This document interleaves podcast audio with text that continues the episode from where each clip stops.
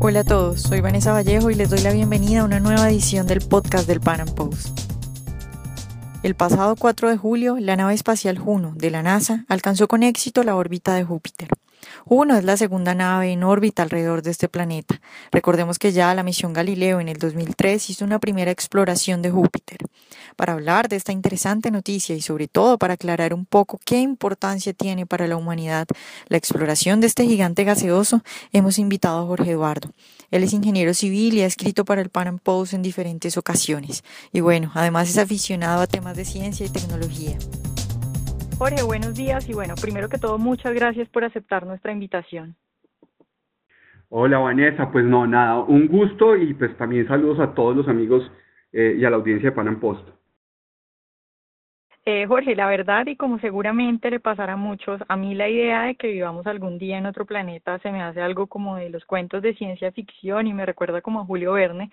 Entonces como que no le pongo mucho cuidado a estas noticias de la NASA porque lo veo como algo muy lejano. Sin embargo, pues he visto tu videocolumna, la que hiciste para el Pan Post sobre la misión Juno, y pues me ha despertado una gran inquietud acerca del tema y bueno, por eso he decidido invitarte. Entonces quiero empezar preguntándote eh, qué hizo que NASA se interesara en Júpiter, qué tiene de especial este planeta. Bueno, Júpiter es el planeta que más fielmente recoge lo que fue el proceso de formación del sistema solar.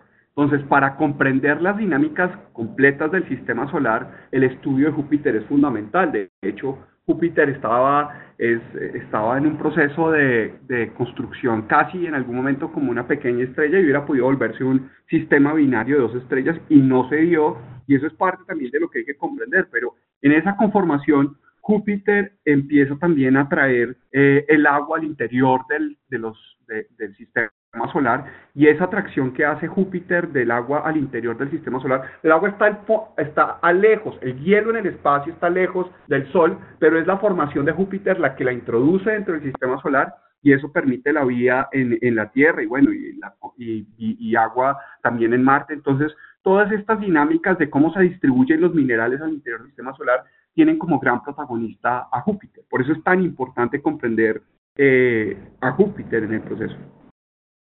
Eh, Jorge, en la videocolumna tú hablas de que no solo esta misión Juno es importante por lo que se pueda encontrar sobre Júpiter, sino que además es importante por todo lo que tuvo que desarrollarse para que fuera un éxito. Cuéntanos un poco sobre esto. Bueno, llegar a Júpiter y esta misión en particular fue un avance tecnológico en muchos, muchos sentidos. El primero más importante es el tema de eh, la trayectoria y el modelo de viaje interespacial con el que se hace eh, la misión Juno. El uso de la, del poder gravitacional de la Tierra para poder acelerar a la nave es muy importante. El ahorro de energía en los viajes interespaciales utilizando las leyes de la gravedad dentro del sistema solar. O sea, el primer pedazo que tiene que pasar un eh, satélite para poderse llevar por fuera del planeta Tierra es pues obviamente salir de la gravedad terrestre, pero después tiene que poder alejarse de la gravedad solar y para poder, del Sol, y para poder hacer esto, digamos, hubo unos diseños del el comando del viaje, de la forma de hacer la trayectoria, que no solamente son muy hábiles tecnológicamente, sino que además hacen un tema de ahorro de recursos impresionante.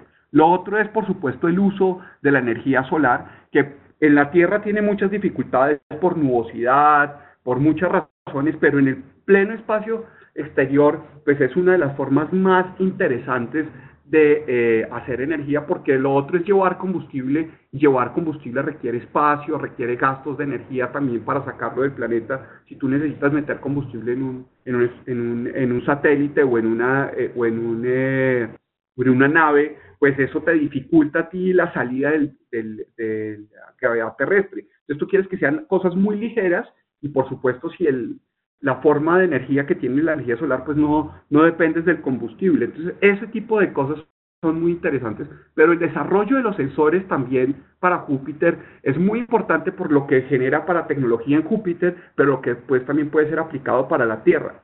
Eh, porque esta vez, además, Júpiter, eh, la misión Juno, no va a ser el paso que han hecho otras, digamos, ecuatorial de Júpiter, sino que va a ser un, un viaje, una rotación por los polos de Júpiter. Entonces, toda esa dinámica de tecnología de sensores, de tecnología de materiales por las radiaciones, pues digamos que desarrolla nuevas fronteras también para, para, para todas las industrias relacionadas. Eh, Jorge, todo lo que has dicho, eh, ¿qué es lo que te parece que es más importante? ¿Qué es lo más importante que nos va a dejar este viaje a Júpiter a nosotros? Pues la misión Juno es un hito en el tema de, la, de los viajes interespaciales e interplanetarios. Y es desde ahí cómo podemos empezar a aprender eh, la posibilidad de hacer viajes tripulados en una primera escala, digamos, hacer estas investigaciones. Entonces, poder viajar a Júpiter solamente en términos del desarrollo de las plataformas de los viajes interplanetarios, más adelante nos puede acelerar los viajes, por ejemplo, a Marte.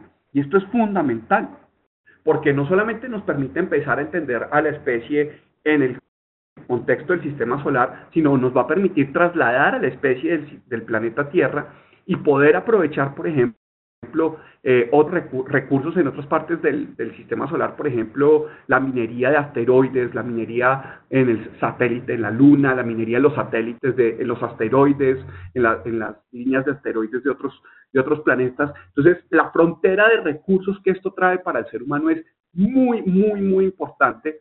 Y pues para el tema, digamos, de las angustias que puede haber frente al planeta en términos del uso de los recursos, esto nos crea un mar de posibilidades. Eh, Jorge, pues con lo que me estás diciendo ahora y además con lo que terminas tu video citando a Adriana Campo con esa frase de nos vemos en Júpiter, eh, lo que se ha encontrado hasta ahora da pie para pensar que podríamos vivir en Júpiter. ¿Crees que es posible que podamos vivir en Júpiter en un futuro cercano? Pues mira, cuando la gente se angustia, por ejemplo, es que somos 7 mil millones de personas en el planeta, el planeta es terrible, tal, yo quisiera desafiarlos a pensarnos una especie de 100 mil millones de personas sea, el salto que hemos hecho del siglo XIX al siglo XX, en el que de un poco más o menos mil millones de personas hemos dado un salto en un solo siglo a siete mil, pues tenemos que empezar a debatirnos el orden de magnitud de los cien mil de habitantes. Friedrich Hayek dice, tenemos posibilidades, somos muchos y ricos o pocos y pobres, porque la división del trabajo nos permite aumentar la riqueza. Entonces aquí claramente, a medida que tengamos muchos más seres humanos, eh, 10 mil, 50 mil, eh, 70 mil, 80 mil millones de personas, el, el estar en otros planetas es claramente una cosa muy cercana. Y Júpiter, por supuesto, lo va a hacer, Europa, un planeta de Júpiter lo va a hacer. Entonces, vernos en Júpiter es precisamente una cosa que uno puede desearle tranquilamente a los nietos, no necesariamente a los hijos, pero sí a los nietos o a los bisnietos. Y eso efectivamente nos debe poner a pensar en una escala temporal y de alcances del, de la especie muy diferente. Entonces, nos vemos en Júpiter, por supuesto. Bueno, Jorge, muchísimas gracias eh, por todas estas respuestas y por todo esto tan interesante que nos has contado. Y bueno, esperamos tenerte más adelante preguntándote sobre muchos otros temas más. No, con mucho gusto, Vanessa. Y aquí siempre a la orden eh, para lo que ustedes nos, nos quieran eh, invitar en Pan Post y a ti, pues, con mayor razón. Gracias. Como bien lo mencionó Jorge, y más allá de recordarnos aventuras como las de los astronautas en la Luna de los libros de Julio Verne, o los astrónomos que se dedicaban a estudiar las lunas de Marte en los viajes de Gulliver, la misión Juno es, sin lugar a dudas, un gran avance para comprender no solo cuestiones sobre el gigante gaseoso, sino además sobre los orígenes del sistema solar y la creación de la vida.